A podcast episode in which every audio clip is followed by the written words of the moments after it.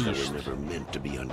Eu já, já vi estas caras em algum lado. By what? Estes penteados denunciam Cenas. Paranormais. Havia ali uma cena tipo a Arca da Aliança. Ah, era, no era no Pentágono. Estão aqui a ver uma gaja com pontos negros ao fundo das costas. São picadas de mosquitos. Eu acho que isto é a sequela do- dos encontros imediatos de terceiro grau. Ah não, é os ficheiros secretos. Agent Mulder believes we are Olá, Paulo. É Olá, um prazer Daniel. estar no- novamente aqui a falar contigo. E Ah, contigo também. Eu, eu sei, que- eu sei que isto vai ser um, um podcast muito especial para ti, porque tu és o fã número um, autoproclamado Eu fã número um dos X-Files em Portugal, pelo menos. E quem o disse foi o, um dos nossos convidados principais hoje, Sim, que é o Dean Hagland. Ele, ele só disse Ele- porque tu lhe pediste. Tu meteste de joelhos era- e pediste, não, por favor, não, por favor, não por favor. sabes, não sabes. Eu faço-te um falácio se tu disse disseres. Se foi ele que tomou a iniciativa. Sim, Mas ele, sim, ele, sim. ele era um dos, um dos, dos atores recorrentes ao longo da série. Já gravei a entrevista com ele e ele vai, vai, vai ser encaixado aqui neste podcast. Que recorda, excepcionalmente, vá, uma série de televisão. É certo que esta série de televisão teve também dois filmes, não é? E nós, Uhum. nós vamos, vamos falar nisso.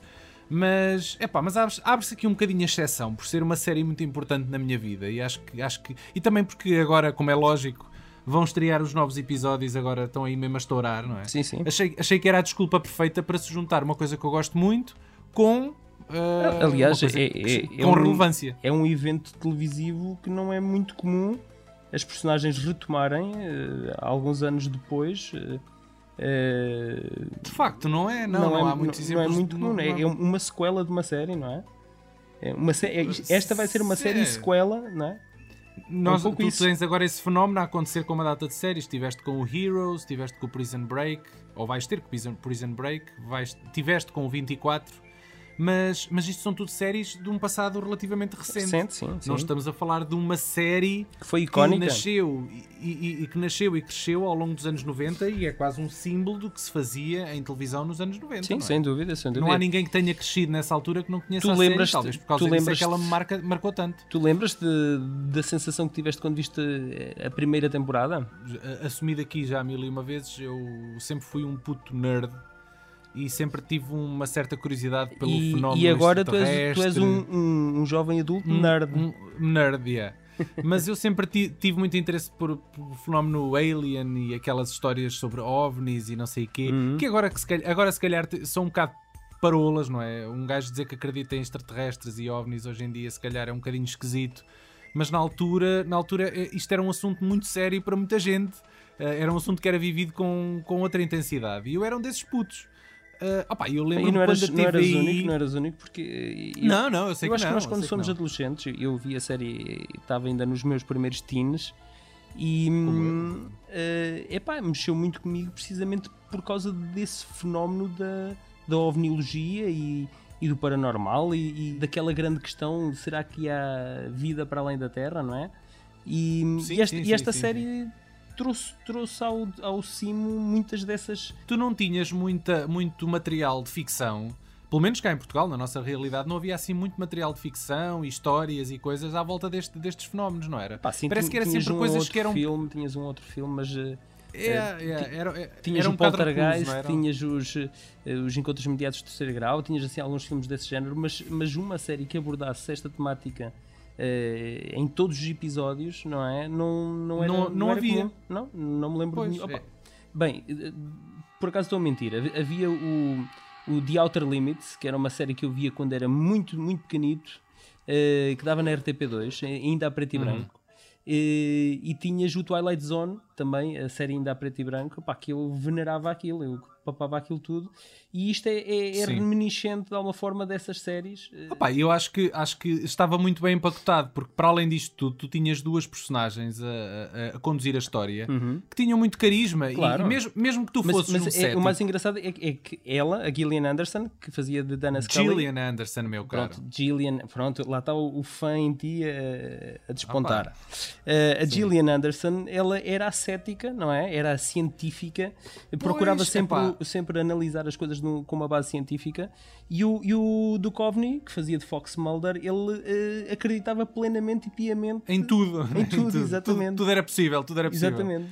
Mas, mas eu acho que é- é- a fórmula é mesmo essa: é o facto de tu teres uma visão que eh, põe em perspectiva todo o tipo de público, tanto aquelas pessoas que não acreditam em nada daquilo que ali está, como os crentes, não é? Tu consegues acompanhar duas personagens Sim, com sim, duas sim. visões completamente E, diferentes. e a questão, a questão é que havia, tanto- acho- havia eu acho- pano para mangas para, para fazeres mil e uma abordagens a mil e um episódios. não- porque não eram só- fenómenos, não eram só- fenómenos sobrenaturais epá, à pontapé, não é? Eh, Pois é, isso é que não eram, não eram só os, os extraterrestres. Nós começámos a série depois. ah, cada caso era um caso paranormal. Epá, mas- um mas eu fenómeno folclore, de folclore, Sim, sim, sim. mitos urbanos, etc. Mas eu acho, etc, eu acho que isso também acabou por ser eh, um mau fadário para, para a série, no sentido em que se eh, de facto haviam episódios epá, excelentes, epá, fantásticos, depois havia uns, uns episódios que roçavam medíocre eh, porque abordavam umas temáticas paranormais epá, mais. Epá, mais, mais, não é? ronhonhós, epá, que eh, Ah pá, epá, sabiam a pouco e, e- e dava a sensação que aquilo era um episódio para encher chouriço completamente. Também temos que perceber que era numa altura em que os gajos faziam 20, as temporadas eram de 24 episódios. Tu, hoje em dia, muito poucas séries Certo. têm 24 episódios por Certo, ano. tinhas várias- Portanto, a vários coisa ali tinha que ser esticada, não é? Tinhas Tinha vários guionistas a produzirem eh, para estar, para estar sempre a, a- a ter uma cadência. Mesmo tendo em consideração que, que a série teve episódios fracos e, e era impossível não os ter, não é? Como é lógico, tem que haver sempre. Todas as séries têm, tem que haver- alguns episódios mais exatamente. fracos. Ah, acho que os gajos elevaram bastante o standard daquilo que se fazia em Sim, televisão sim, para a altura, sim, não sim. é? Opa, eu, há, um, Ah. há um episódio que, que eventualmente tu, tu deves saber com a certeza. Eh, mas, Sim. mas que é um episódio que, que mexeu um bocado comigo, que era, um- era um gajo que, que tinha uma boca tipo lampreia com dentes à volta, que vivia nos esgotos.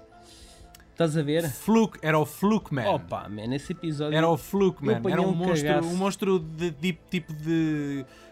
Tinha mexido com radiações. tinha sido uma tipo experiência de- qualquer, tinha corrido mal. É, Eu é lembro-me. aquilo- não, não, tinha a ver, era uma mutação qualquer, tinha a ver E com o gajo, o radiação. gajo ficou, cortado a meio, ficou cortado a meio numa porta lá qualquer, eh, num Yeah. dos canais. Epá, mas aquilo mexeu comigo para caraças eh, esse É, episódio. Foi é eu dos mais gostei. monstros mais é dos monstros da série mais, mais adorados, mais acarinhados pelo público. é Acarinhados, Fluke porra.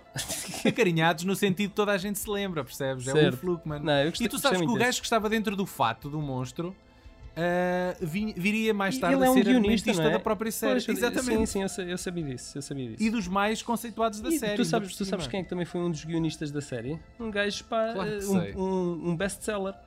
O Mr. O Stephen King. Gilligan? Não, o Stephen King. Ah, não, o Stephen King escreveu um episódio. episódio, Um ep- exatamente. Um, episódio. Exatamente. Um episódio.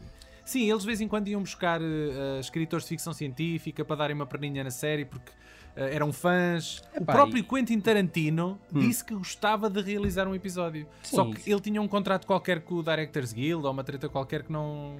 Não pôde, mas, mas esteve por pouco para acontecer um episódio de X-Files by Quentin e Tarantino. também chegaste a consegues, ter, consegues imaginar isto? Chegaste a ter alguns realizadores de primeira linha hum, a trabalharem na série. O que Sim, também sim, elevou, sim, elevou Claro, o- foi uma, escola, foi uma excelente escola para muita gente. Tu tens hoje o, o aclamado Vince Gilligan, o argumentista, que criou o Breaking Bad e, e tem, dado, tem dado aí que falar. E ele começou aqui.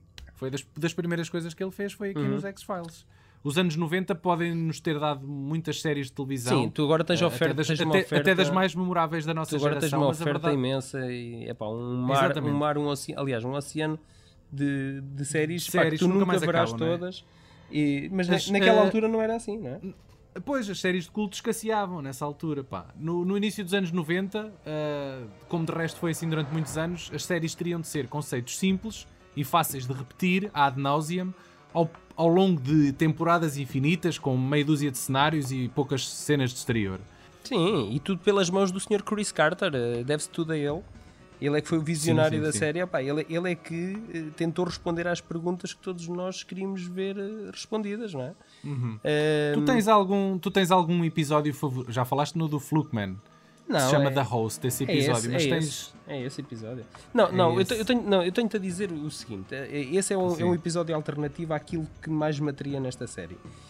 Hum. Um, eu, eu, eu, eu- eu confesso que eu era um fã da série. Eu via, eh, havia para mim, durante, durante todas as semanas, havia um momento religioso que era, de- em vez de ir à igreja, era o momento em que a série passava na televisão. Só depois no outro dia na escola é que a malta, então e como é que foi? Como é que foi? E conta lá e não sei o quê. Eh, Era um bocado isso- esse espírito também. era, era, era, era, era. Nós depois no outro dia discutíamos o que tínhamos visto na escola eh, e, cada um, Yeah. e cada um tinha visto e interpretado a coisa de uma maneira diferente e depois todos nós a discutirmos a- a- aquilo. É epá, criava-se ali um, um, um momento. eh, Era um fórum, aquilo que hoje se faz na internet. Sim, era é? um fórum, um fórum ao vivo. Eu adorava uma linha eh, eh, de continuado, para mim era a espinha dorsal da série, que era aquela intriga de, da invasão alienígena e, e de um grupo de humanos que estava a preparar essa invasão para que os humanos fossem então os escravos, mas ao mesmo tempo estavam, a- estavam a, a- a preparar uma espécie de um soro, eh, um antídoto Era uma vacina, Uma mesmo, vacina, estavam a exatamente. preparar uma vacina, sim. para combater os alienígenas. Se eles, por um lado, estavam, estavam a criar esta intriga e a preparar a, a- a chegada do- do- dos extraterrestres, por outro lado, estavam a tentar combatê-los. eh, mas se por um lado faziam um bem, por outro lado faziam mais mal. Epá, Mas isso, mas isso tu isso só, só aprendeste isso mais tarde, com o evoluir Sim, da série. sim. Epá, durante mas- muito tempo, mas era isso que durante muito cativava tempo tu não sabias a série. intenção, tu não sabias a Sim. verdadeira intenção deles. Mas, mas o que cativava-me também era o facto do Mulder ter perdido a irmã eh, num rapto. Opa, Epá, não, tu não, tu ele- nunca, nós nunca soubemos exata, Epá, tá exatamente bem, mas- como é que a irmã, como é que a irmã mas desapareceu. suspeita e depois nos, séries, no- nos episódios ma- mais. eh, As imagens, as mais imagens adiante, que a série nos, ficas com nos essa dá, sensação. a imagem que a, que a série nos dá em relação ao rapto da irmã é do ponto de vista de uma sessão de hipnose que fazem ao Mulder. Ou seja, isso vale o que vale. Uh, e então a série explorou, explorou durante muitos anos o- a questão do, do rapto dela e no fundo foi o, foi o clique. Foi o que fez o Mulder, o Fox Mulder, a personagem de Fox Mulder, Mas foi uh, esse. se tornar um paranoico incansável mas que foi não descansa esse, enquanto não foi, encontrar a verdade. foi essa espinha eh, dorsal a nível de É, continuidade eles são, é a que mitologia te da traz, série. São que os te episódios traz mitológicos. as personagens mais marcantes. O Cigarette Claro, Smoking claro. Man, por exemplo, traz- vilão, não é? traz-te o traz-te eterno um, um, um gajo que era um misto de vilão, ou era vilão ou era, ou era um- Era ambivalente. o- era exatamente, ambivalente, que era- que era nunca o- sabias as reais intenções dele. o Krychek. Eu adorava aquela personagem. Eu adorava o Krychek. Ah, o Krychek era, era, um- era o cabrãozinho. percebes? Era, o cabrãozinho. Era, era. Opa, mas eu adorava, adorava a personagem do gajo. Se havia tipo malta que queria ocultar a verdade, havia outra malta que achava que devia ser revelada e não sei o quê. Eh, Havia sempre os rebeldes do, do lado, do, do- do lado negro, não é? Do lado negro. E depois exato. também tinhas o Skinner, que era o diretor do FBI, que se por um Pois, lado o tentava Skinner era ajudar, o pai, era, era, Uma Era. espé- era aquela figura proteger. paterna. tentava proteger. Exatamente, exatamente. Não podia dizer que, eh, eh, que sim a tudo, mas depois também. eh, Claro, tinha que ser um pai de mão de punho firme, caraças. Exatamente, é? exatamente. Era um Epá, e, e estas personagens eram os personagens mais marcantes que entravam precisamente nesta linha temporal. Deixa-me só aqui então fazer uma, assim, uma rápida resenha da série. Ah, a série, força. para quem, não- para quem não sabe, a série demorou, durou nove temporadas. Foi desde 93 nos Estados Unidos até 2002. Mas, mas o, Portanto- o Duchovny foi até aqui, até como personagem. O David Duchovny não esteve na série completa, mas foi quase, quase até ao fim. Foi que ele até só não esteve, Até ele só ele na, na oitava série eh, esteve fora para aí metade da temporada e na última temporada de todas já só apareceu no último episódio para fechar de vez Pois, a série. eu, eu aí muito sinceramente já não. hou- Houve um episódio com o Robert Patrick, Pronto. porque o Robert Patrick é que assumiu depois o, eh, Exatamente. os comandos. E houve um Yeah, episódio que foi tão fazer um estúpido que eu, eu para mim. E os papéis viraram, os papéis viraram a dada altura. A Scully passou a ser a, a crente, Mas houve. enfim, aquilo- já tinha a bagagem e, e ele passou a ser o cético, alguém que vinha de fora que Sim. precisava de ser convencido. É- Houve um episódio ah, ah, estilo Tron em que o gajo é, é- é transportado para dentro de um videojogo, uma cena virtual qualquer. Esse episódio Sim. foi tão mau, tão mau, tão É mau, muito tão mal. Eu também não, também, também não gosto nada desse E eu episódio. lembro-me desse também episódio. é dos episódios que eu menos eu gosto. lembro-me desse episódio por ter sido tão mau. E para mim foi. É um- foi uma aqui- tentativa muito fuleira é de, aqui de eu tentar traço- fazer ali. É aqui que eu traço a linha do chão e tipo, para mim os que se faz já não. É. Epá, pronto, já chegaram É. ao, ao último reduto. A série uh, não começou por ser um fenómeno de popularidade estrondoso. Eu, a primeira e a segunda temporada tiveram audiências razoáveis, mas só por volta da terceira, quarta temporada da série, quando a trama já estava realmente muito densa e a série começava a, a, demonstrar uma complexidade acima de tudo o que se via em televisão nessa altura, é que a série se tornou um fenómeno de cultura popular. Uhum. E foi aí que também a Fox aproveitou o facto da série estar tão popular para lançar o primeiro grande filme da série e nós, e nós já, já, vamos, já vamos falar nisso. Uh, quanto a mim, a série uh, deveria ter acabado uh, na sexta temporada. É, é, facto é Concordo. que se tivesse realmente acabado na sexta temporada eu ficaria muito triste, mas agora olhando para trás, a sétima temporada para mim é talvez das mais fracas da série.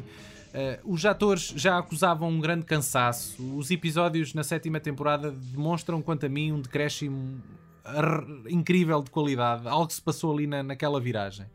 Tanto que, como já tínhamos dito, depois na oitava temporada o Mulder já não regressa a tempo inteiro. Uh, e depois a série acaba por mo morrer de morte natural na, na nona temporada. Sim, sim. Um, e pronto, e, e, é isto, e é isto. Eu há pouco tempo em Londres, opa, encontrei à venda um, um livro uma espécie de diário de, de bordo da produção do, do filme dos Fecheiros Secretos que eu desconhecia que existia uhum. e tive a lê-lo há pouco tempo. Opa, e aprendi uhum. algumas coisas, nomeadamente o facto do filme ter obrigado a produção uh, a viver quase ininterruptamente a trabalhar durante dois anos, uh, especialmente o Chris Carter. Uh, em Vancouver, exatamente. Sim, o filme, era, já, era, o filme, era o filme foi rodado em Los Angeles. Era a meca de, filme, das séries eh, em televisão, era yeah. Vancouver porque era barato filmar lá. Ah, o filme cronologicamente uh, uh, acontece entre a quinta e a sexta temporada, mas foi gravado entre a quarta e a quinta temporada. Ou seja, havia aqui muita coisa que poderia fazer com que o filme corresse mal. Mas, ah eu tenho-te a dizer que. tu, tu lembras-te filmes... de, ter ido ver o filme ao cinema? Eu fui ver, claro, claro, claro. Eu lembro perfeitamente E o que é que tu sentiste quando viste o filme? Ficaste iludido ou fiquei, gostaste? Fiquei bastante satisfeito, pá. Acho que o filme é um, então, foi uma acho, tradução acho que tu e eu somos, somos, os únicos gajos que ficaram satisfeitos com, com o filme. Não, não, não. Não, isso não é verdade. Todo o é resto é do público, pelo menos na sala não, em, não. Que eu, em que eu fui ver o filme. Não, isso, isso, isso depois dizer, do, é do filme ter acabado, à saída do cinema, eu fui vê-lo uh, na Figueira da Foz, no, no Cine Teatro Caras Direitas, em Borgos. Uh, que acho que já nem passa filmes. Agora, a malta que foi ver o filme estava muito desiludida por o filme não ter uma conclusão definida, uh, por ter Opa, ficado então um bocadinho gajos... pendurado, não é?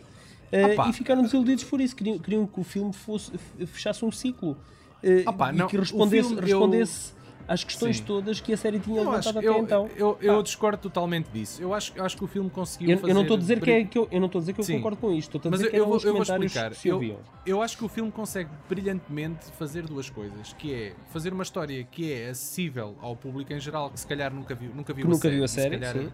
Sim. Um, ou seja, fazer um filme que, que entretenha é? e que tenha ali uma uhum. história que ande para a frente. E por outro lado, conseguiu de alguma forma acrescentar ali alguns pontos à narrativa de quem já era fã da série tu no filme, tu começas, lá está aquela questão que tínhamos falado há pouco, aprendes que aquele grupo que até então achávamos que podiam ser os maus, na verdade eles sim, estavam sim. a tentar desenvolver uma vacina contra a colonização extraterrestre, claro. ou seja, avança-se ali alguma coisa. Eu, eu gostei especialmente porque ia na linha daquilo que eu uh, gostava narrativamente na série. Uh, e acabou em aberto e a mim deu uma sensação, ok, isto é uma história para concluir ou na série ou num futuro filme. Agora, vou-te dizer uma coisa. Eu nunca imaginei é que o segundo filme demorasse tanto tempo uh, a acontecer. E Opa, quando aconteceu, filme, e quando sim. aconteceu, e quando aconteceu, uh, eu aí sim fiquei extremamente desiludido com o segundo filme. Pois. Porque não não não epá, não faz a, a, continuação daquela linha narrativa do primeiro filme não é? daquela história. Uh, vai para um, pronto para uma história para uma outra história paranormal Uh, e é uma história muito fraquinha, pá. muito fraquinha. Pá, é Podia verdade. ser um episódio. Para quem não, Podia ter sido um episódio para quem não estiver, eh, para quem não estiver situado, o segundo filme dos Seres Secretos é que é 2011. Em, 2008. Oito. Em 2008 aconteceu, dez ou seja, depois. seis anos, seis anos depois da, da série ter, ter terminado. E 10 anos depois do aquilo, primeiro filme. E aquilo aconteceu, e aquilo aconteceu mais ou menos assim. O que se passa foi que o, o aconteceu uma coisa chamada greve dos argumentistas. Uh, e o, e o, e o, lá o pai, o diretor da Fox ou qualquer coisa, deu uma telefonadela ao Chris Carter e perguntou-lhe: Olha lá, Tu não tens para aí na gaveta ou qualquer coisa, tipo um manuscrito de um, para um segundo filme dos fecheiros secretos e não sei o quê. E então o gajo disse: pá, realmente tenho aqui uma história, mas isto não. Opá, isto está muito embrionário, isto precisa aqui de muito trabalho. E o gajo disse: meu amigo, ou é agora ou é nunca. Pá, e o Chris Carter disse amanhã eu ligo. Abrimos a carteira, abrimos a carteira. Uh, exatamente. Ah, pá, e então o que, é, o que é que nos é apresentado? Pá, quanto a mim, é uma história mal trabalhada que foi é. empurrada para o cinema porque, enfim, a greve dos argumentistas Olha, paralisou podia... ali uma data de projetos naquela sim, altura. Sim, sim, sim. E, ah, pá, e, e, e, os gajos tiveram que fazer este filme que, que lá está, não tem nada a ver com a mitologia da série, é uma história nada. isolada. Opa, e que nem chega bem bem a ser uma história, nem chega bem a ser um fecheiro secreto. Parece mais uma deambulação filosófica sobre fé, religião. Sim. Também, opa, concordo contigo, pá. Este segundo é filme foi, um ganda, podia, foi um olha, ganda fail. Sido, foi um ganda podia fail. Sido, podia ter sido um, um mediano telefilme. Podia ter sido um, sim, um sim, sim. Opa, podia ter, agora, podia ter ido para, é um diretamente para vídeo que ninguém se queixava. É yeah. um mau filme. Pronto. Yeah. E isso para yeah. mim deixou-me deixou um sabor amargo na boca porque uh, aquela série que eu tanto acarinhava Uh, para mim, a memória dela saiu prejudicada com, com, com, a vinda desse filme. Bom, como nós tínhamos dito no início deste podcast, nós, uh, ao, ao, longo destes últimos meses, nós temos conseguido falar uh, com uma série de atores, se calhar alguns atores caras menos conhecidas, mas que fizeram parte de grandes projetos. Basta que nos acompanhem para, para perceber isso. Uh, e uma, uma, linha condutora em grande parte deles que nós temos reparado aqui é que existe uma espécie de fatalidade. Qualquer ator que trabalhou durante os anos 90, de alguma forma, perdidos ou achados, foram nos fecheiros secretos. Os gajos, de alguma maneira, entraram em algum episódio, lá em alguma oh, Daniel, parte mas, ou mas também, coisa. Olha, pensa bem, não é muito difícil. A série teve não, 200, não. 201 episódios. O que é que nós ao longo deste tempo fizemos? Andámos a recolher, uh, cada vez que entrevistávamos alguém que tinha passado pelos fecheiros secretos, tomávamos a liberdade de sacar uma ou duas perguntinhas da série. E vamos agora aqui apresentar as respostas de alguns desses atores com, com quem nós falamos. Uh, o primeiro chama-se Olan Jones, ou a primeira neste caso, uh, e é o nosso primeiro throwback que nos leva até um episódio chamado Sanguinário, na quarta temporada, uh, onde, numa clínica estética, um dos médicos pratica rituais satânicos. Um episódio que até é bastante sangrento, devo dizer. Uma das enfermeiras é interpretada por Olan Jones, uma atriz que já passou por grandes filmes e com quem tivemos o prazer de falar há uns meses. Sim, é, é uma atriz fetiche do Tim Burton, entrou em quase Exato. todos os filmes do Tim Burton. Neste pedaço, ela conta como foi a experiência de participar nos Fecheiros Secretos. You you also have been in two of uh, two episodes of the most popular TV shows ever. One oh the... no no no! The X Files. Yes, You're bringing the X Files. You, you, have been in one of uh, the X Files is my all-time favorite TV show. yeah. And and Seinfeld. bring the X Files in all po- podcasts uh, with all the interviews. He has to speak about the X Files. Well, the X Files spent for nine years, so um, um, everyone has been in some X Files. yes, that show. Yeah. How it was. Hmm that was that was tough. That episode of the of the X Files. It was fourth season uh, episode called Sanguina- no, Sanguinarium. Very clearly, I had to come out of a bathtub full of blood. I had to spit out pins. They made something that went in my mouth that you know, so I wouldn't swallow the pins and uh-huh. chew them. That it was horrible. I couldn't close it, and then the worst thing though was the the leeches you think with all of the uh, all of the special effects they do that they could have some pretend leeches, but they had real leeches on this woman's. They had a false stomach on the woman, and these leeches that I was supposed to pick up and put in a jar. And leeches move fast. You wouldn't think that they move that fast, but they're like, but, but they, and they, they, they, weren't attached on you. It was on the fake uh, stomach, right? It's on the fake stomach, but they were heading for the warmth.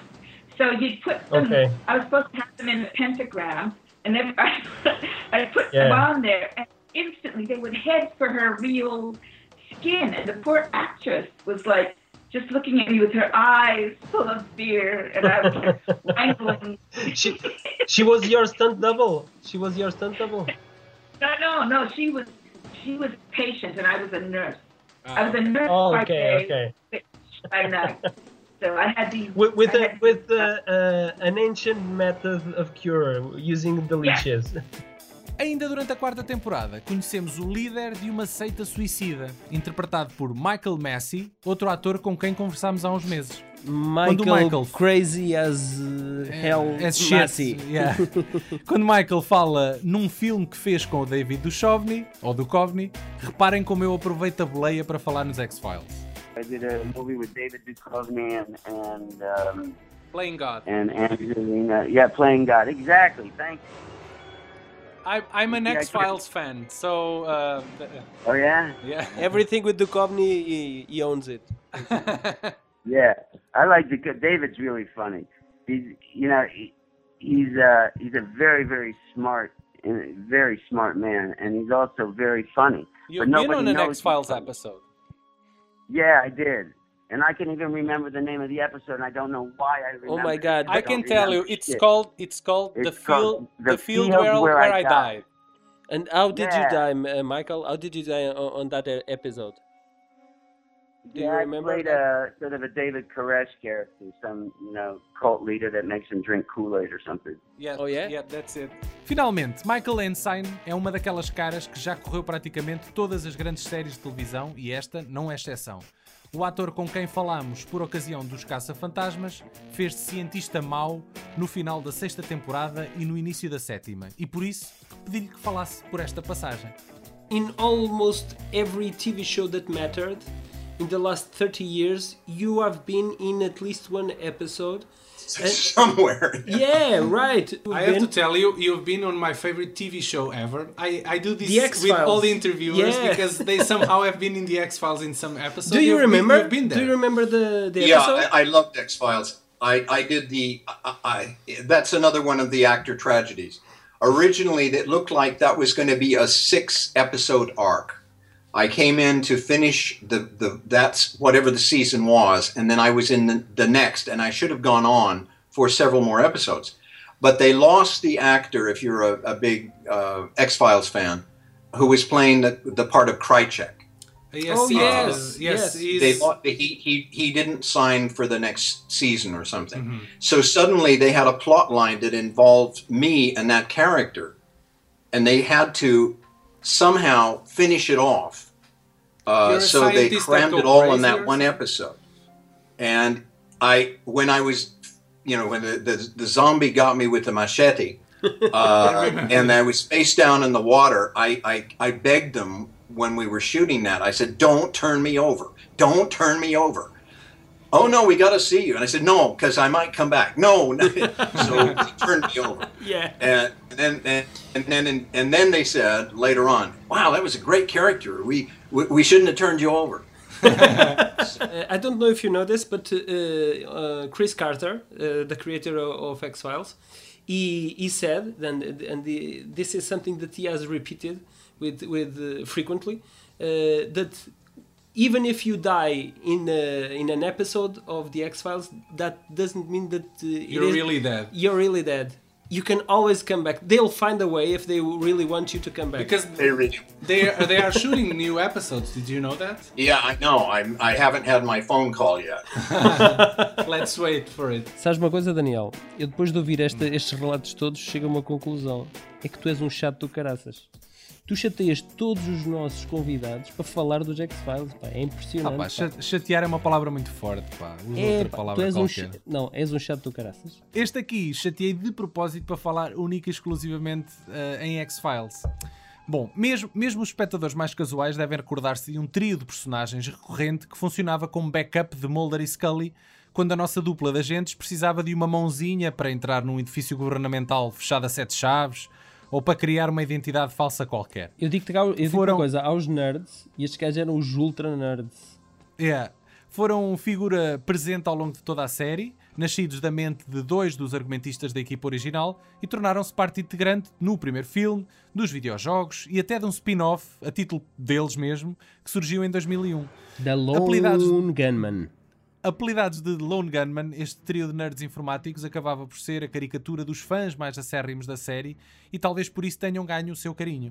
O nosso convidado chama-se Dean Hagland É ator e comediante, mas foi, de longe, a série que lhe deu mais protagonismo, como o tipo de cabelo comprido e óculos no covil dos Lone Gunman. Mas agora tem o cabelo curto. O Paulo não me acompanha nesta entrevista.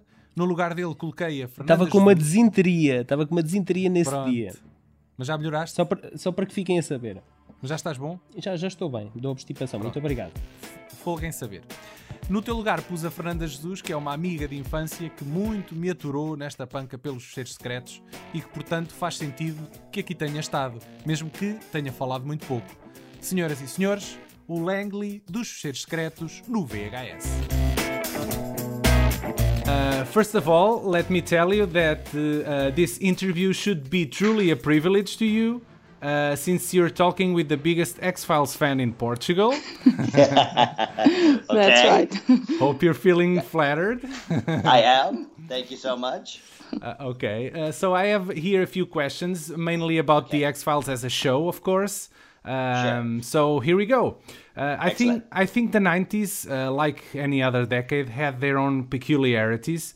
Uh, considering the information age, all of a sudden there was the internet. Every rumor could be fact checked, but the, but at the same time it was a pool of new rumors, especially in all these UFO communities and forums. And the X Files were also in the center of it, as one of the first the first TV shows to have its own chat rooms and stuff. And as a Yeah. kid, this to me, uh, the extra, as an extraterrestrial and UFO nut, this was fascinating. And uh, uh, and you were there at the center of it all. Um, Yeah. What, what I want to ask you is, as being part of this cultural phenomena, do you have a special perspective of, of all of this? Uh, yeah, I think I do. Uh, you know, it was very interesting um, uh, because I was on the internet, I think even before the World Wide Web. How embarrassing is that? so it used to be that uh, American universities were all connected. So I had an email address that just connected me to other students at other universities before it opened up. And um, and then like a year or two after that, I got the X Files. And what was amazing was there was a news group called Alt TV X Files. Exactly. Do you know Yeah, that, that and- podcast from Kumail Nanjiani, the X Files? Yes, He- I've been on it. It's already on the air or something? Yeah, no, no, no. He came over to my place and he recorded a couple episodes. Oh, that's incredible! Great. Very funny. And uh, also in that news group was uh, Chris Carter, Frank Spotnitz, Vince Gilligan. They were lurking in that news group. So this was Hmm. one of the first times in TV history that a writer could get immediate feedback from fans unfiltered. Because normally, when you wrote a TV show, you'd call your mom or something and she'd go, oh, it was pretty good. And that would be it, you know, and then you'd have to wait for like a, a snail mail to come in and somebody complain about something. But this, or if you went up to somebody and go, hey, what'd you think of my show? They would tell you, oh, it was great, because they're not going to tell you to your face how much they hated this or loved that. Uh-huh, so yeah. with this with this news group, it was anonymous. They could look at it anonymously, and then they were thrilled. So they were there all the time, and they were using that feedback to um, actually shape the show. Did, did So- they change the script because of the fan reaction? Uh, they actually gave the lone gunmen lines from that news group to say on the air. So okay. uh, because when the lone gunmen showed up, the news group went crazy, going, "Well, this proves that they're lurking in our site because they created characters that totally reflect the culture." And it was true. So every time they thought the chatter was dying out on the news group, they bring the lone gunmen back to like feed the online fan base into a fury.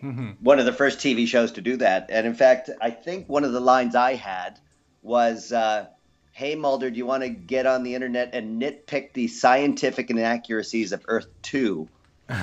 Which It's which a was very a terrible thing.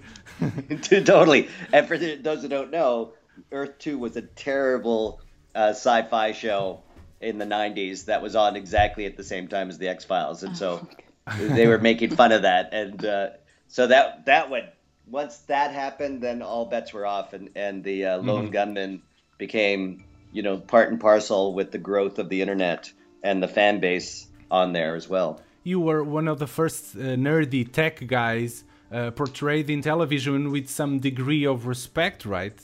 I mean, Uh, you, that- you you were paranoid, but clever paranoid. If this makes any sense. Absolutely. You know, in the audition, when they uh, had um, uh, sort of computer nerdy in there, a lot of guys came in with the horn rim glasses and the pocket protector and the nerdy tie or bow tie. You know, they had that look.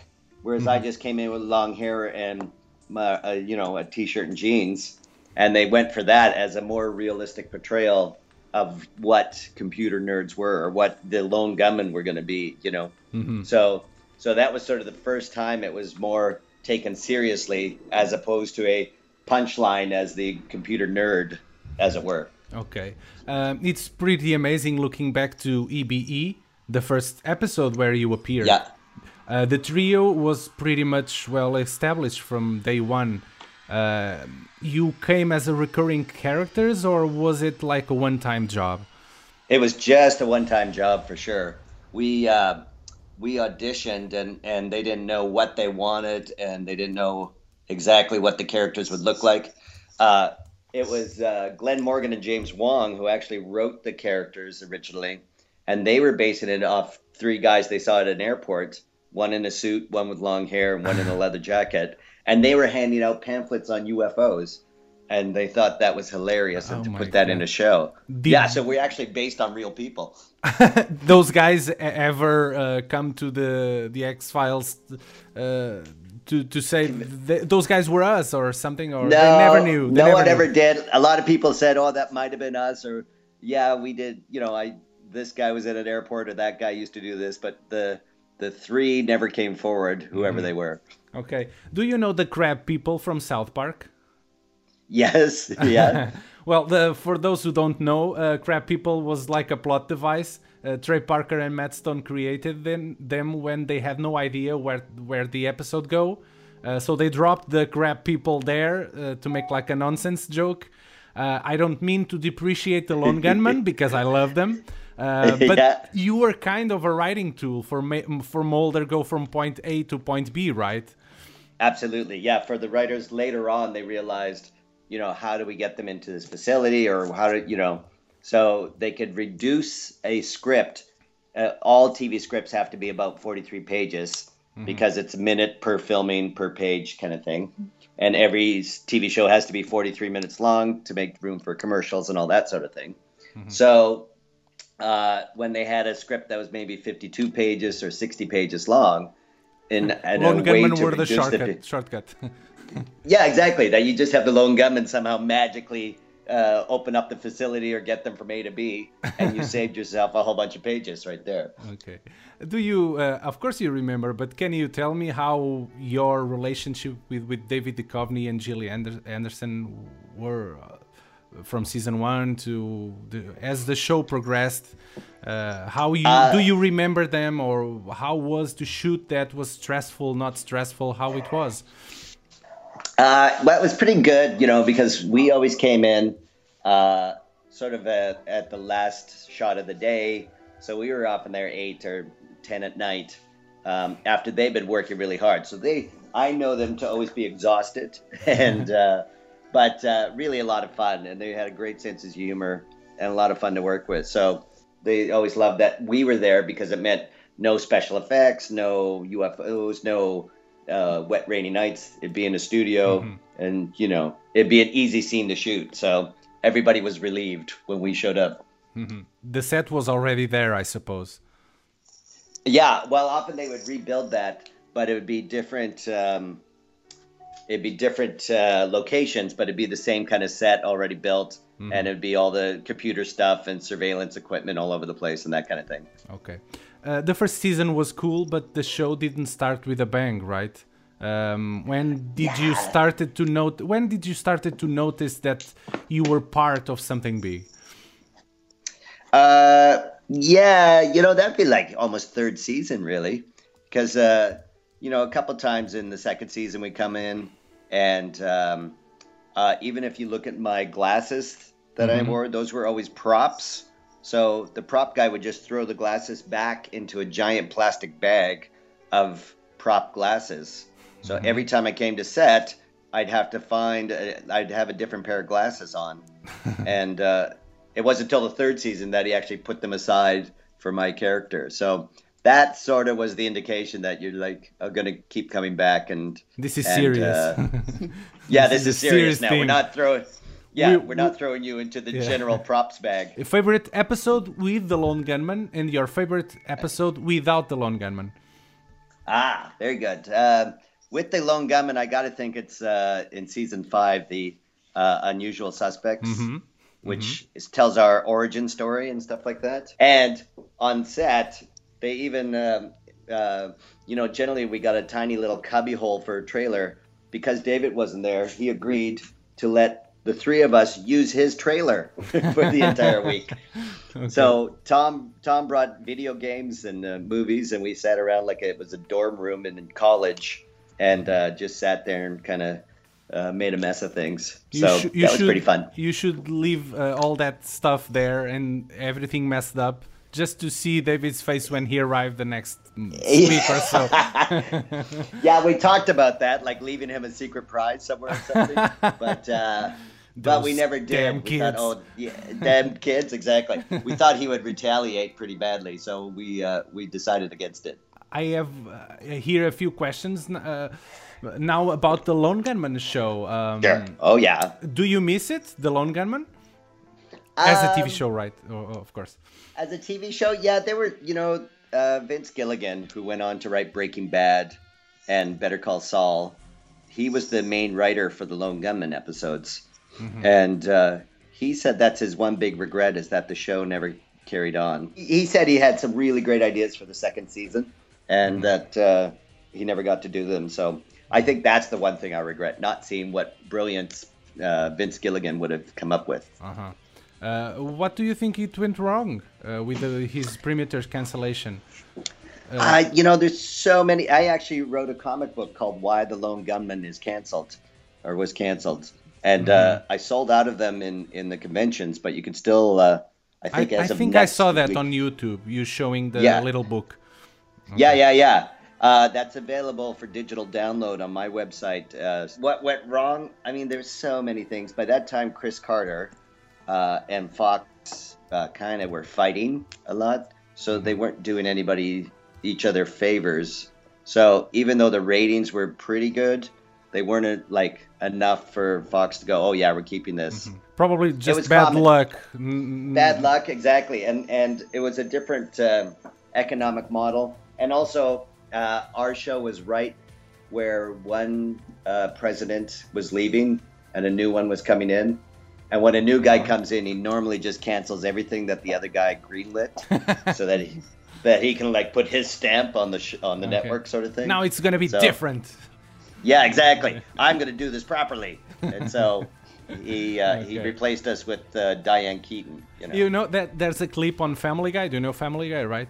The TV yeah, show. yeah, the, the 33 episodes that were canceled. Yeah, exactly. Even Harsh Realm, the other show that Chris Carter produced, it was one of those shows that was cancelled prematurely. Yeah. Um, I have to uh, talk about that um, episode about the 9/11. Uh, Yes. For those who don't know, the pilot predicted the 9/11 scenario six months earlier. On that Yeah, day, exactly, yeah. you recalled the episode immediately when the thing was happening. No, no, just the opposite. I had completely forgot about it. And uh, it was one of the writers who called me in the afternoon who then said, Hey, are you watching this? And I'm, Yeah. Why, why are you calling? He goes, It's our pilot. And I went, Oh. Oh yeah. that's- yeah. Because I had filmed it so long ago and I like completely forgot about it. And I Uh-huh. was supposed to be on a plane that day. Mhm. Uh, my flight was at noon to go to a comedy club in Kansas City, and uh, my bags were packed. But I then just sat there wondering if the airports were going to uh, stay open, and they didn't, of course. So, so I had other things on my mind till uh, till one of the writers called. So that was really weird for sure. I have right here with me. You can't see it, but you can. You should believe me. Uh, Uh-huh. The the, the X Files game. Uh, oh no! And Which the, one? Uh, the the both of both of them. Uh, the, the X Files game and the X Files Resist or Serve for PlayStation Two. Uh, Oh, you were part of them. Uh, the the first one was just a small scene, uh, and the other was uh, voice, uh, and you have a bigger role in it, right? Yes. Now, did you get to the end of these games? Yes. Not a lot of people did. No, no, the, the, the, the PlayStation 2 game, it, it was really, really hard. I couldn't get to the end. I have Mulder on that uh, big spaceship at the end, but uh, I couldn't finish because it's it's very, very difficult. But Yeah. the, the other one I got to the end, I got Uh-huh. to your part because your part it's right close to the end.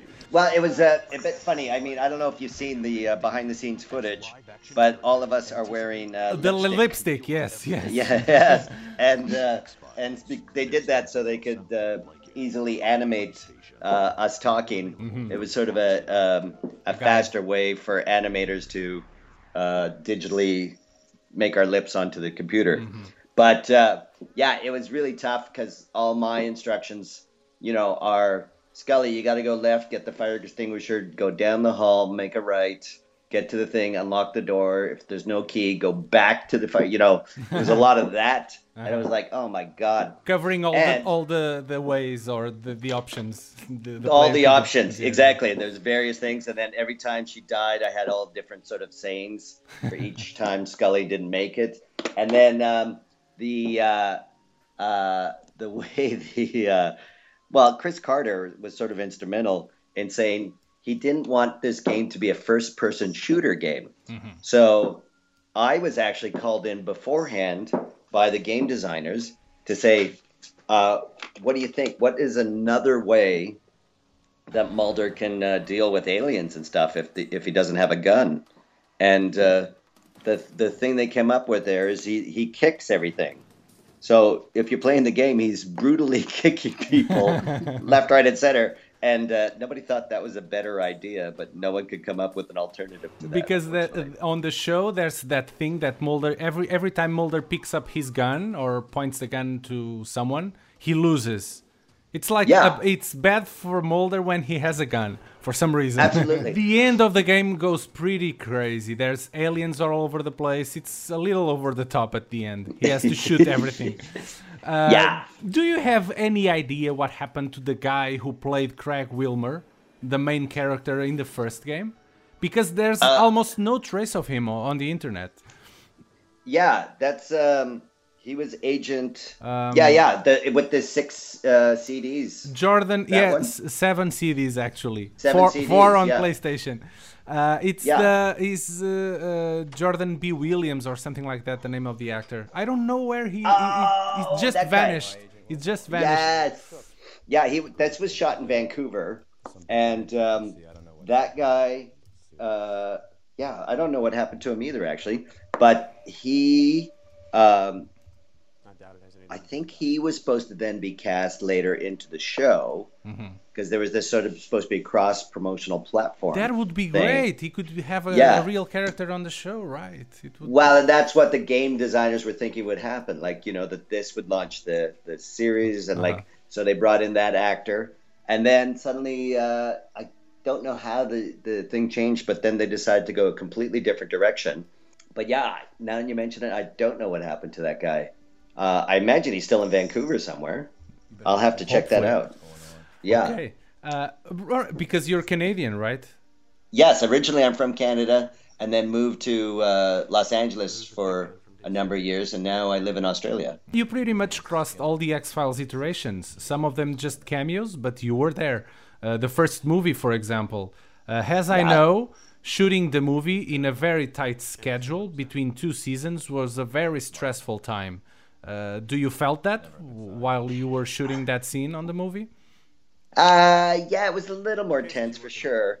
Um, and uh, as I recall, we had to go back and reshoot the whole scene for some reason, Hmm. and they they lost that jacket I was wearing, so they had to actually make it from scratch. So the wardrobe department actually had to handcraft the jacket in that scene. Um, but because it's a, a bigger budget and you have more time, it was a, it felt more luxurious, you know, to go up and and go. We're gonna do a number of takes. You're gonna do different ways, as opposed to TV where did you say it twice? Okay, was it in English? Great, let's move on. That's all you get. So. So there was more stress, but at the same time, there was also more leniency uh, to uh, uh, be a little more experimental in that sort of thing Okay. in choices. Uh, happy times those days. The the, the show Yeah. was on its peak of popularity. Uh, it was I, I remember well. I was maybe 15 years old. I, I, the movie was a big thing at the time, even in here in Portugal. Uh, the theater Uh-huh. was packed. It was it was great. Have you ever come to Portugal? Have you ever been be here? Been here? No, uh, and there's a film festival in a town south of Lisbon that I've been meaning to go to, that everybody tells me is great, and I forget the name of it, but it's a coastal town. What town Sintra, that maybe. I don't know. Sintra. Ye- You have Lisbon. Sintra sounds. Yeah, is that a, a, like a big tourist town and they have a film festival? Uh, I, I I only know film festivals in Lisbon. Those are the big Oh, ones. Oh, yeah, Uh, yeah. But I don't know. But if you ever come to Portugal, you should mail me and uh, warn me or tweet something or whatever. Okay, don't forget Absolutely, that. I totally will. I won't forget. I, Oh. I would love to go there. It seems like a lovely country. It is, for sure. Uh, I don't know how much you can talk about this, but here it goes. Uh, we have now the X Files revival. Uh, it's Yes. pretty, pretty much official that you are on at least one episode, right? Yes, for sure. They Uh, flew us to Vancouver. Okay. Uh, how did they brought your characters back? Because you were dead, as far as you know, right? You we even Well- saw your ghosts of, of of your three at the end of the original show. So for me, Okay, you're dead. How they're gonna bring you back? You can't. Okay, A, let's have this argument. Uh-huh. Uh, the episode Jump the Shark, where you saw us pull the fire alarm Mhm. that seals the hospital. Okay. Uh, yes. Then we don't yeah, see our bodies. Okay, I can. You don't see that. the bodies of the coffin. And the coffins are supposed to be hermetically sealed because we're supposed to be diseased with a deadly virus. Yet the coffins are all the same size. And if there's not supposed to be airspace, so one of the lone gunmen is shorter than the other two. So if the coffins are all the same size, Mm-hmm. how is the, so technically we But- may not be in those coffins. But how Mulder saw your ghosts? Well, or were we now living in the desert, and that's the lone gunmen office, and that wasn't ghosts. that was actually us. Yeah. Because he never he he thought he saw ghosts, but maybe it was just actually us now out in the desert. The show, the new show, has an explanation how you're gonna be back. Well, okay, so I signed a non-disclosure agreement. Of course you that, did. uh, Of course so you did. I can't say uh, exactly that part, but, but let's see it's it's an it's an uh, a good explanation. It's co- a Uh, convincing yes. explanation to have you back. That's what I'm Uh, asking. Right. Well, but Chris Carter is very clever, you know, as a writer. He he has for every explanation there's another mystery attached. Mm-hmm. So he's not uh, using these six episodes to basically explain away 10 seasons of the X-Files. He's actually enhancing the mystery even more. So Cool. I think that's a pretty good explanation of How what many- you'll see. How many episodes are you in? Uh, as far as I, well, here's the other thing. They kind of trickily shot a lot of footage. So, as far as I know, the script showed us in one, but then I've heard talk that they could recut it and have us in more than one. So Okay, I'll okay. be as surprised as you are when. I'll be watching. Uh, okay, uh, then that was all my questions. I I I gonna regret not ask uh, something after this interview finished because of course uh, the X Files are such a big thing for me. Um, you didn't said what's your what was your favorite episode without the lone Oh, gunman. right. You know what it was? It was Humbug. Do you remember that episode? Yes, yes, of course. It- It's one of the first comedic episodes. Absolutely, and they go to the uh, freaks uh, in um, in the old uh, in the Florida with the circus freaks. Mhm, Yes, yes. That one, yeah. Okay. And I had seen those guys live perform. It's the Jim Rose Freak Circus. Mhm. So I really loved their show, and then to see them on on TV, I thought was really special. So I love that episode. My first, uh, my favorite one is uh, uh, Jose Chung's from Outer Space. That's a great, Oh, yeah. great, great episode. Absolutely, in terms of writing and everything, that is so brilliant. Uh-huh. And, and the- uh, there's also that one. Um, you are part of it. It's the one where Scully uh, knows that ha- she has cancer. Um, and she, uh, you help Mulder to get in a facility to get some vaccine or. Oh yeah, yeah, yeah, and then we're underground in the uh, in the tunnels, opening Mhm. that up. Yeah, Yeah, I exactly. forget what that one's called, but that is a good episode for sure. It's, it really. I'm trying to recall the name. It's I, I know the name. Memento Mori, of course. It's Memento, Memento Mori. Mori, that's Yeah. right, absolutely, Um, a fantastic episode. Do you have any funny story to tell about the shooting, uh, backstage funny story while you were? th- th- It was nine years. I bet you have a lot of funny I stories. know. Well, you know, there wasn't that many that involved the gunman because we would just come in, uh, sort of get the job done and get out. Mhm. But there were, you know, funny instances of other um, crew members that uh, got into all sorts of trouble. There was one of a uh, a young man. He had just moved to Hollywood, and working on the X Files was his very first uh, job Mhm. as an as an intern, right? He was a runner, and um, they were shooting the episode where the young child has been kidnapped, and 30 years later shows up exactly the same age on the Mhm. very swing where he was last seen. Ah, that's in season And- eight. Uh, Yeah. It's called Invocation, I think, the episode. Invocation. That's right. Invocation. right. Anyway, Good episode. Very good uh, episode, actually. very good episode. And the actor is reading the ransom note and has the picture of the small child. Mhm. Um, and as the actor is using that ransom note, it's getting crumpled up. So the props guy tells the, this new kid who's just moved to LA, go to uh, Kinko's, you know, the photocopy place, make some photocopies of the ransom note, and make some photocopies of the picture. So if it gets wrinkled, we got a fresh one. Mhm. So kid gets in his car, and because he doesn't know Los Angeles, he doesn't know where a photocopy place is. So he stops the car, and he doesn't even have a cell phone yet. So he has to go to a payphone, and he goes to a payphone and he and he calls information, I guess, uh, like how you did it before Google, and uh, he gets a, he gets a number, and then gets back in the car. But he had taken the ransom note and the photo with him into the phone booth, and forgot it there. So Okay, I'm seeing the scenario. yeah. Okay. right?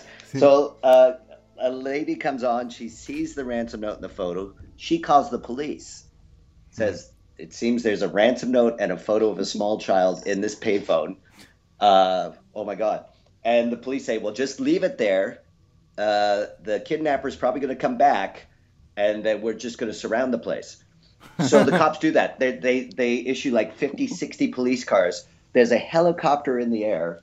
And once this guy went and realized he didn't have the photo and the and the ransom note, drives back to the phone booth, oblivious, doesn't see 50 cop cars, doesn't hear the helicopter overhead. and he grabs it, and all the cops then come out with their guns drawn, screaming, "Get to the ground! Get to the ground!" And he goes, "I work for the X Files." And the cops say, That "Yeah, even what they all sounds say." crazier. I know. That totally sounds crazier. So they actually arrested him, and then uh, they called the X Files, going, "Does this guy really work for you?" And they said, "Yeah, but let him sit there for half an hour and sweat it out. We think it's hilarious." so he had to sit there for thirty minutes in prison. Did you caught uh, a lot of lunatics in the past? Uh, since you were one of those characters on the X Files, there were people approaching you saying like, "I was kidnapped by aliens" or something like that. Yeah, well, you know, I did. Um, I actually did a documentary in 2010. I guess it came out called "The Truth Is Out There," Mhm, and yes. uh, it sort of had a camera crew follow me around for a year as I met. Uh, and you say crazies. I don't think them as crazy. There's a lot of them that are serious researchers and have spent their lives, uh, you know, following various uh, paranormal and, and unusual occurrences and that sort of thing. Uh, but yeah, I have been very privileged to meet a lot of these guys based on uh, the character I played, and uh, some of that work is really fascinating, and some of it um, seems uh, a bit unusual for sure. But uh, it's been fascinating. I- I've really enjoyed uh, all those experiences. And if you uh, go online and find the truth is out there, uh, I think you can watch it on UFO TV or something like that. You can actually see a lot of the people that I've interviewed and talked to, and it's really quite uh, a fascinating journey into that side of the of the uh, of the culture. Okay, Dean, thank you very much. You, it was truly you, a, a privilege. Uh, The privilege is by mine. uh, Fernanda is I've- very quiet. Uh, Yes, I heard her. I heard her giggling, though. I heard her giggling. I'm hear you. She said, "I don't want to speak because uh, I don't have any questions to, to ask." But she, she Oh. wanted to. and my memory is very bad. Oh, She actually, uh, let me tell you a story. I was grounded uh, uh, in the fifth season of the show. My my parents grounded because bad grades or something like that, and and they uh, didn't let me watch the X Files for two or three months. And Fernanda Wow. was my neighbor, and she recorded, she taped the episodes for Yeah. me to go uh, to her place to watch them in the next day or something. So so. Oh. So Fernanda is very special for me, not only because she's a great uh, person, but also because of the X Files. Ah, that's fantastic. Well done, Fernanda. Thank you. Caríssimo Paulo, aguardas com expectativa este regresso à televisão, este esperado de regresso à televisão dos Fecheiros Secretos? Claro que sim. Eu julgo que vai na orientação da daquelas respostas que eu queria ver respondidas após o primeiro filme. Mas eu não, eu não acredito que tu vais ter grandes respostas, Paulo, digo-te já. Epá, eu Eu imagino, acho, sim, eu imagino eu que acho os- sim que eles vão fazer uma espécie de upgrade aos mistérios, fazer uma espécie de, de recaustagem, de forma a que os novos mistérios agora se adequem um bocadinho às paranoias do século XXI, não é?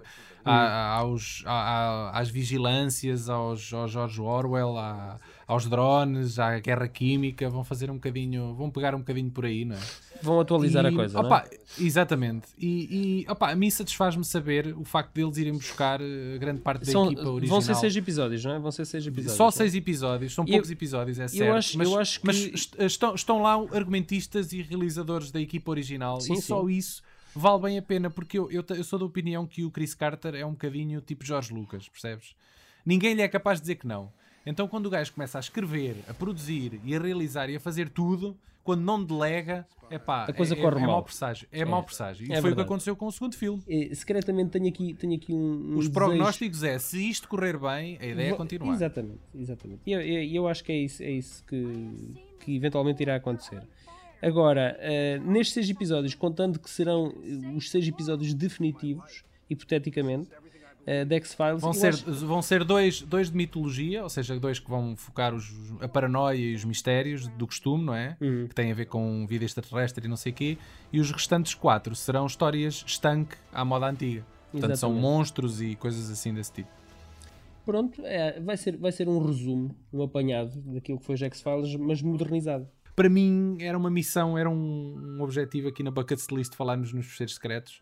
Uhum. Eu bem sei que, bem sei que, é, uma, que é, a principal, é antes de mais uma série e não, e não os filmes.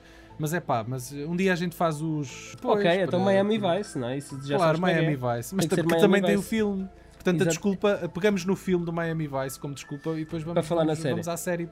Exatamente. Eh, Que não foi o que fizemos aqui. Aqui pegámos na série e depois usámos os filmes como desculpa. Mas pronto, tudo Yeah. bem. tudo bem. Bem, amiguinhos, continuem a olhar para os céus. Nunca se sabe quem anda por aí. A verdade anda por aí. Nós andamos por aí. é um podcast. Atenção. Arganil, a Serra de Arganil é um bom sítio para, para fazer spotting de ovnis. É? E o sim, entroncamento também Arganil. não? Eh, eventualmente, eventualmente eh, charutos, eu- charutos e acabaçados é o que é mais eh, Eu, eu, avistado eu por tenho lá. pena de não termos tempo para falar mais, mas Portugal é um, é um destino de predileção para os ovnis, não é? Nós temos aí montes não, de há, folclore há, e história. muita, há muita gente é que vê ovnis agora. E há, ok, exato, bem visto, bem visto. Aliás, Então o, vá, Paula. o milagre de Sim. Fátima supostamente também foi um fenómeno. Também foi um ovni. Exatamente. Yeah, é verdade, é verdade. Tá bem, amiguinhos, até à Então vá. próxima. Adeus, até à próxima. Adeus.